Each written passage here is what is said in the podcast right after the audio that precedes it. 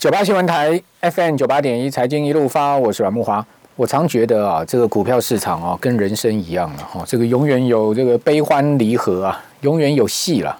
这个有高兴的时候，也有悲伤的时候，对不对？好，这个戏是永远演不完的。好，这个人生的戏呢，在股票市场里面哈，同样都是呃不断的在上演的哈。好，那今天呢，个股也是悲欢离合了，好像是这个被苹果惩罚的伟创啊。哦，今年股价也是出现下跌嘛，哦，跌不多了，一趴多。哦，那另外就是最运气不好的哈，就是旭富哈，这个失火哈，那导致了股票跌停板哈，而且呃看起来整个火势啊，这个很大，而且很严重嘞哈，这个等于说后续啊，恐怕还有蛮多的事情啊，可能要去这个。呃，很辛苦了哈，这家公司因为产线全毁了嘛，哦，明年首季的六亿订单也全部取消，另外火势还波及到啊，这个其他六家邻近的厂房也要赔人家钱，哦，另外呢，呃，旭富的主要生产线就在这个工厂，哈，就在桃园这个工厂，也没有其他厂区可以支应了哈。那这样子的状况下，导致了早盘股价重挫跌停了，尾卖超过两万张啊！哦，当然大家都是开盘前市价挂卖了，哦，能成交的也算是 lucky 了，就是一只跌停板啊，应该这个，因为你也不知道明天会怎么走嘛，哈，对不对？所以说变成是这样。那另外呢，就是高兴的，就我们讲海运股啦、钢铁股啦，还有就是日升金，哦，日升金，听众朋友买有没有买到呢？啊，当然你这个开盘前市价挂涨停你也买不到嘛。啊，日线金今天也是一价这个收涨停到底啊！哦，因为富邦金要用十三块去收购它，哦，十三块，今天日升金，呃，就算涨停板也还不到十三块，等于说你今天买到了，明天还有可能这个半吃涨停以上的这个价位让你去买啊！所以说，今天日升金这个尾买的张数挂涨停板哦，哇，有高达了。六十五万张左右啊，买不到啊！我这个微买挂涨停板哈，呃，成交今天总张数呢是整个成交总张数只有不到两千张哦，那两千张跟后面还有六十五万张，那当然打不开嘛！所以我说股市不是就永远就是悲欢离合吗？你手上有日升金，你今天就爽了嘛，你就高兴了嘛。那你手上是续付的话，你今天是悲了嘛？好，所以一悲一喜啊，这个。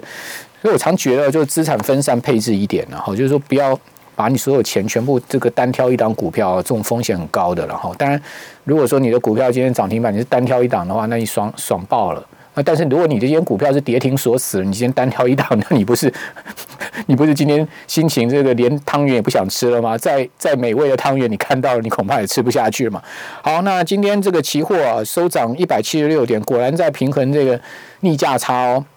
我今天这个逆价差收敛到七十二点，哈，上周五的逆价差高达一百一十二点，好，因为今天期指涨了一百七十六点，呃，加权指涨一百三十五点，哈，所以逆价差明显在收敛，哈，好，那另外在贵买指今天倒比较没有动，哈，只是涨零点零二趴了，好，小涨做收，指数还没有回到一百八十点之上，哈，收一七九点三六点，呃，成交总值呃四千四百八十九亿，那。这加权市场啊，集中交易场成交的总量是两千五百亿。好，那今天大涨的股票量都很大啊，像是呃长隆，好，今天爆出了四十几万张大量，阳明也爆出了二十几万张的大量，好，都是强强强棍啊，量滚量的这个股票。好，那。这个行情看起来很发烧啊！哦，今天盘市一开盘往下杀将近百点，那就往上拉，哦，这跌不下去的感觉啊！哦，这个全世界的行情到底怎么观察啊？好，我们赶快来请教群益期货的分析师张林忠，林总你好。是主持人晚安，听众朋友大家好。好，这个行情感觉起来让跌不太下去，今天早盘似乎一度要回档啊，大家看起来哇，这个回档态势好像蛮明显，但没有想到哎，跌个八十几点又往上拉嘞，哦，这个行情到底怎么回事？是，那今天的盘其实比较难做啊。那我想跟外资十二月份普遍交投比较清淡还是有关系，就是它就少了一股主要在这里控盘的人。然后我想是国内的这个可能是中实物跟法人啊，比较有机会在这边上下做一下移动啊。不过其实今天外资也是买超一百亿以上啊，代表可能有部分的外资还是有在参与啊台湾这个市场。那我觉得，呃，应该一月以后开始啊，这个行情会确定的比较明确。我想最近这几天呢，这几周大家比较关心的是外资在期货的未平仓量，哎，怎么降到在零轴以下，就变成净空单比较多。那后来发现，其实它就是主要是在套汇的，就是因为美元太弱了，把美元移动到台湾市场，然后在台湾这边他也不想买也不想卖，他就把他的部位锁成中性了，所以他买了很多的这个呃零零六三二啊，就元大反向五十。他买了反向的 ETF，再去做多的期货，嗯，所以我们看到他的期货正常都会在三万口、两万口以上。那最近他把这个反向的把它降下来，对，当然降下来之后，他的锁的多单也就会降下来，所以我们看他就回到零那个附近。那也代表外资在这一年来可能真的都是没有在做多台湾，他只是在赚这个汇差，所以我们都误会了，所以大家都误会 这个状况。外资在期货赚大钱，其实我们都误会了。对，他在做的是 Delta Neutral 的策略。对，他是在汇率可能真的赚了大钱，比如说二十九点五进来，然后现在是二八点多，那这部分的金额又相当大，所以这个可能才是他真正赚钱的主要来源。嗯，但是从他这个反向 ETF 跟期货，我们就可以发现，可能未来在明年也有一些这个它的这个方向性可以看出来。然后举个例子，假设它的这个 ETF 啊一直在减少，减的相当多。但期货的多单一直在增加，增回到两万口、三万口以上，那代表实质的 多方的力道、外资的力道，其实它就回来了。所以投资朋友可以看这个东西来决定外资是不是真的在做多台湾。好，那外资今天在现货，金融交易是买超一百零四亿哦。等一下再跟听众朋友报告他买什么哈。那呃自营商是卖超二点六五亿，投信是买超一点九亿，所以三大法人合计今天有一百零四点二三亿的买盘了哈。那在期货外资大台买超一千三百九十四口，好，那净多单、净空单的流仓部位减少到四千五百七十三口，当然还是净空流仓了。那小台它今天买比较多啊，六千多口，哦，所以小台转成净多单喽。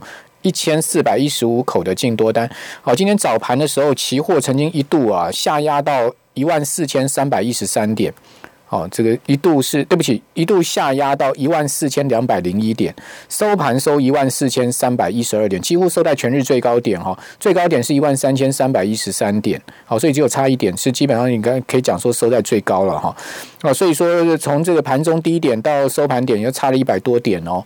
哦，你早盘看盘是很弱，你去放空期货，好，结果没有想到这个倒打一耙，赔了百点之多哈。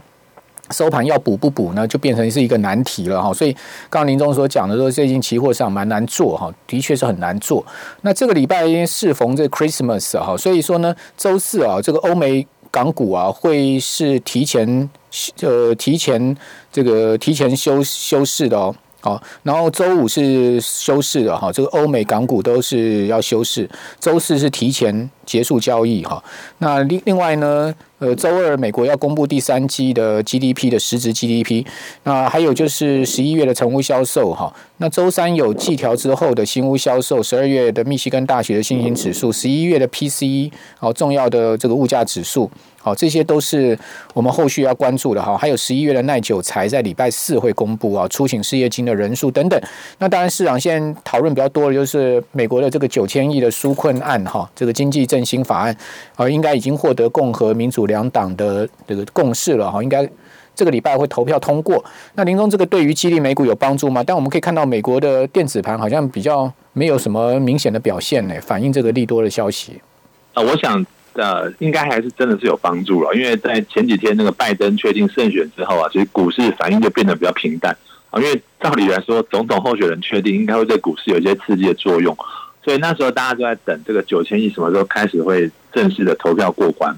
那目前可能是啊盘呃就是电子盘时段啊，大家还会在呃这个怀疑到底是真的能够这个投票通过，所以我觉得短线有一些卖压出笼啊。不过如果真的通过的话，应该还是对大盘会有一些激励的作用。那虽然很多迹象，就是包括美股的分析师、华尔街都说这个盘可能就要崩跌啦，或者在明年二零二一年第一季一定会很差。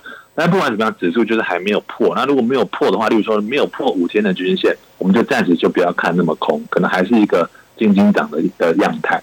嗯，为什么有华尔街分析师认为说股市要崩盘呢？因因为这个很正常啊。你看，从呃台湾也一样啊，从一万点以。上就有人说会崩盘，那其实他们就在等嘛。例如说他买了很多的铺，他就等，那总会有等到的一次啊。就是他可能放出一些言论，但是这个盘不一定会真的会下来。所以你可以搭配一些简单的技术指标或是形态的跌破啊。如果真的出现的话，你再进场放空其实都还不迟。嗯，那你你的看法呢？因为现在目前美元指数有强弹的迹象哈，呃，美元指数现在目前弹升过九十点哦，弹了百分之零点七，呃，这个是显示呃资金有回撤，股市有回撤的情况吗？呃，是因为美元今天的反弹主要还是跟英镑有关系啦。那英镑就伦敦嘛，我们知道伦敦又封城，因为他发现了新的这个病毒。很多国家的班机跟这个英国跟已经就是完全断绝，不跟他往来啊。那包括他的脱欧的这个状态也很不乐观。十二月二十号原本是最后一天要谈好，但是也没有谈好，所以英镑大幅的下跌，一开盘就跌了让一趴以上。那我想美元指数的六种组成成分，英镑是很占的呃很大的这个一个状状况，所以连带使得美国稍微有点反弹。那美国反弹就美元反弹了哈，美元反弹就会使大家联想到今年三月最大盘最惨的时候。那我觉得现在只是小弹呐，因为你看长期美元还是在一个下降的状态当中，除非它回到五日均线之上，或是突破前三天的最高，那可能真的这个大盘可能会有一点做头的疑虑。如果没有发生，可能就未雨绸缪就好了。嗯，那你觉得这个英国的新的新冠病毒的变异会对这个市场行情带来大的变数吗？啊，我觉得会，但是不会比三月再更严重，因为大家已经历经过一次什么叫新冠肺炎。那可能是，例如说它是什么？现在那个之前新冠肺炎不是十九号嘛？那这个可能变二十号。那大家其实已经习惯这种状态了，生活形态啊，包括经济的复苏，也没有什么太大的变化。那当然疫苗，我们知道像美国的摩德纳疫苗，还有出现了第二版本，所以。可能状态是越来越好，所以我觉得可能难免会有一些这个波折，但是不会再有太大的向下的空间。好，不过现在目前台指其实跌了有四十点之多，好，就主要受到美国盘下来哈。现在目前美国的三大期指啊，也都是跌到盘下了哈。那它个指数现在目前跌幅有百分之零点三，呃，道琼跟标普跌更多哈，大概都百分之零点五左右的跌幅啊，呃，甚至现在目前标普已经跌到了。百分之零点九了，好，应该也是受到英国这个事情的影响。好，我们这边先休息一下，等下回到节目现场。九八新闻台 FM 九八点一财经一路发，我是阮木华。今天 A 股大涨哦，这个 A 股今天突然呢往上冲高啊，上证指今天收盘涨百分之零点七六，深成呃涨了两趴哦，呃创业板甚至涨幅将近四趴哦。好，所以入股啊中小型股票动得很厉害。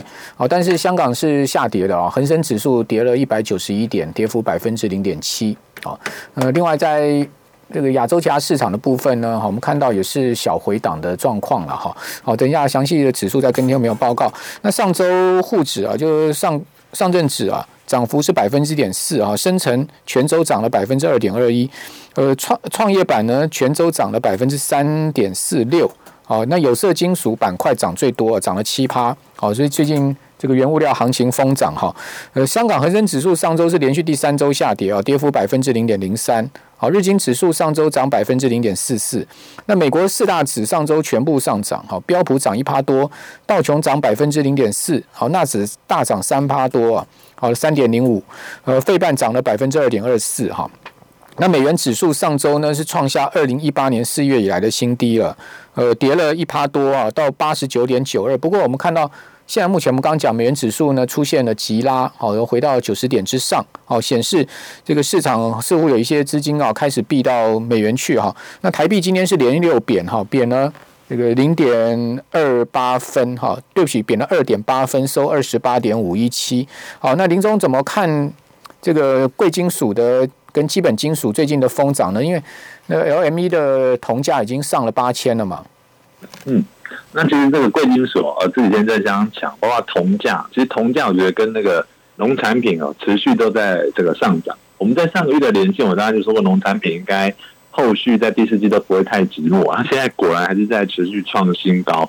那我想，这个因为是低利的环境的因素之下，就是联准会完全在二零二三年之前，大概都不会有升息的机会。所以贵金属其实还是很有机会，但是它因为涨多，在上高档的地方，很容易被人家做这个获利呃卖压下车。啊，所以我这边可以提供一个简单的一个策略，例如说我们在看那个金银比，那听众朋友如果有兴趣的话，可以去 Google 一下那个金银比这三个字。那金就是黄金的金，银就是白银的银。我们把那数字啊，把它相除。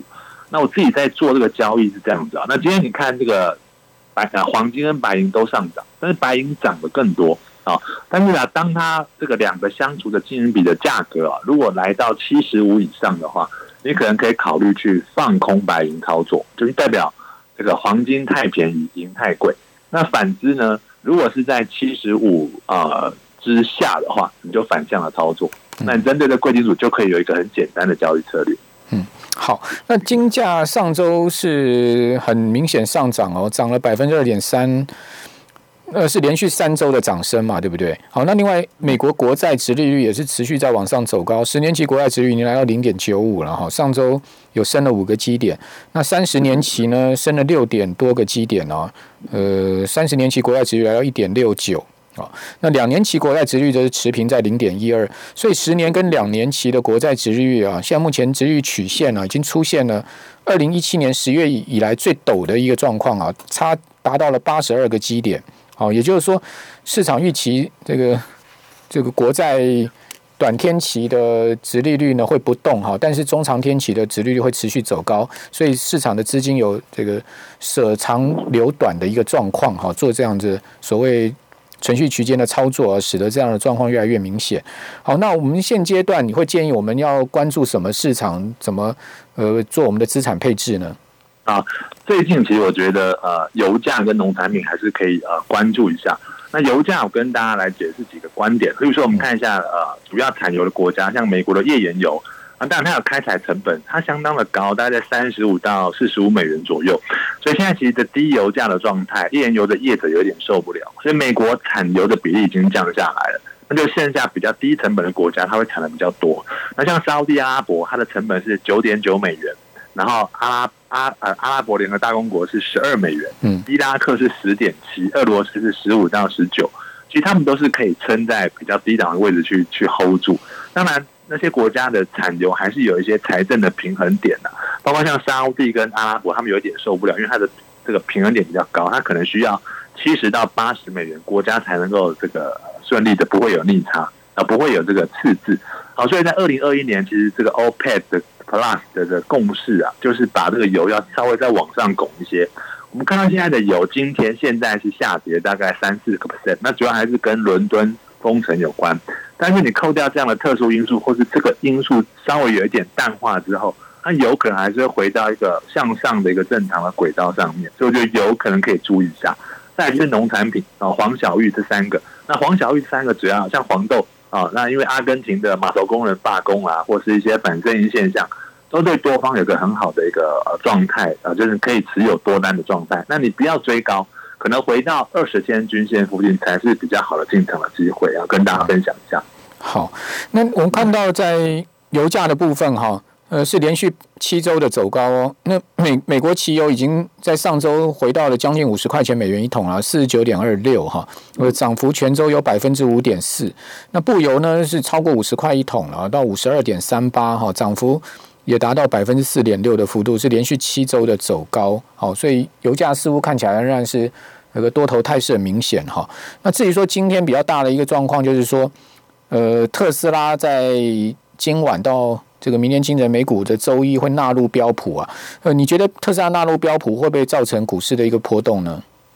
呃，我觉得可能是这个雷声稍微大一些了。哦，特斯拉持续上涨嘛，在上个礼拜最后一个交易日涨了五五六 percent 以上。你看它的 K 棒就是一路向上冲啊。那如果它纳入 S M B 五百，那可能会对这个指数的这个呃，如果它持续上涨，对它的这个上涨的这个幅度可能会有一些这个帮助了啊。不过看目前就电子盘看起来应该是没有，所以如果整体环境没有这么好的话，那它可能就是一个呃，就是一个。多方的一个雷声比较稍微大一点，但是对实质的涨跌，我觉得和这个帮助真的是有限。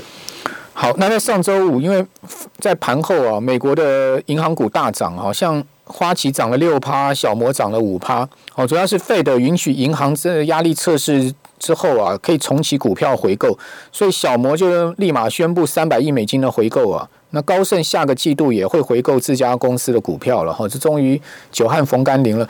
那呃，金融股会出现这个涨势吗？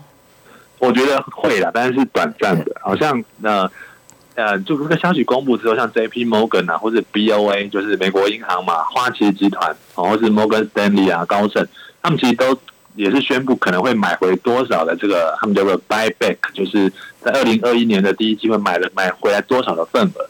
但是因为金融股啊，在零利率，因为现在接近零利率的环境，它的利差真的是太小了。哦，二零二三年以前，如果联准会没有实质的升息动作的话，它的这个就是等于是基底就不良了。那你说要大涨，我觉得靠个库藏股，可能短线会有些刺激的作用。但除非你金融业找到一个能够稳定获利向上，或是有爆发力向上，五 G 啦、半导体这种感觉，但是就是没有，所以你可能短线会有刺激上涨的机会。但是回到长线，可能还是一个，我觉得能够停在盘整，不要跌就不错了。好，那你比较看好什么样类股呢？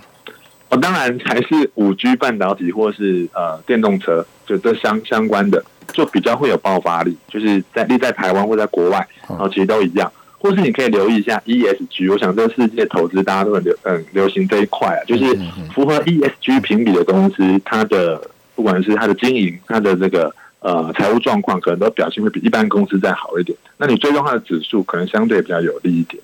好的，我们非常谢谢情绪期货的张林忠分析师，谢谢林忠。哦，那英特尔真的是今年哦非常流年不利的一年哦。这个屋漏偏逢连夜雨，在上周五啊，英特尔股价大跌六点三趴。好，主要原因就传出哦，继呃苹果发展自己的晶片之后，微软也要搞自己的晶片了。好，这个服务。系统啊，要搞自己的晶片，所以这个消息呢，使得英特尔再受打击啊，而且是重重一击啊！哦，股价跌了六点三趴，也连带使得这个呃，包括辉达啦、AMD 啦，好，股价都下跌啊！好，在全世界这些大厂啊，都要搞自己家的晶片，因为自己家搞自己家晶片呢，就有个好处啊，就是说，诶，我资源握在自己手里面，核心技术握在自己手里面，然后呢，我也知道我的系统啊，要用什么样的晶片。好，所以呢都不跟英特尔合作了。哈，那英特尔就是真的是屋漏偏逢连夜雨了。哈，这个今年是很大的一个难关的一年。哈，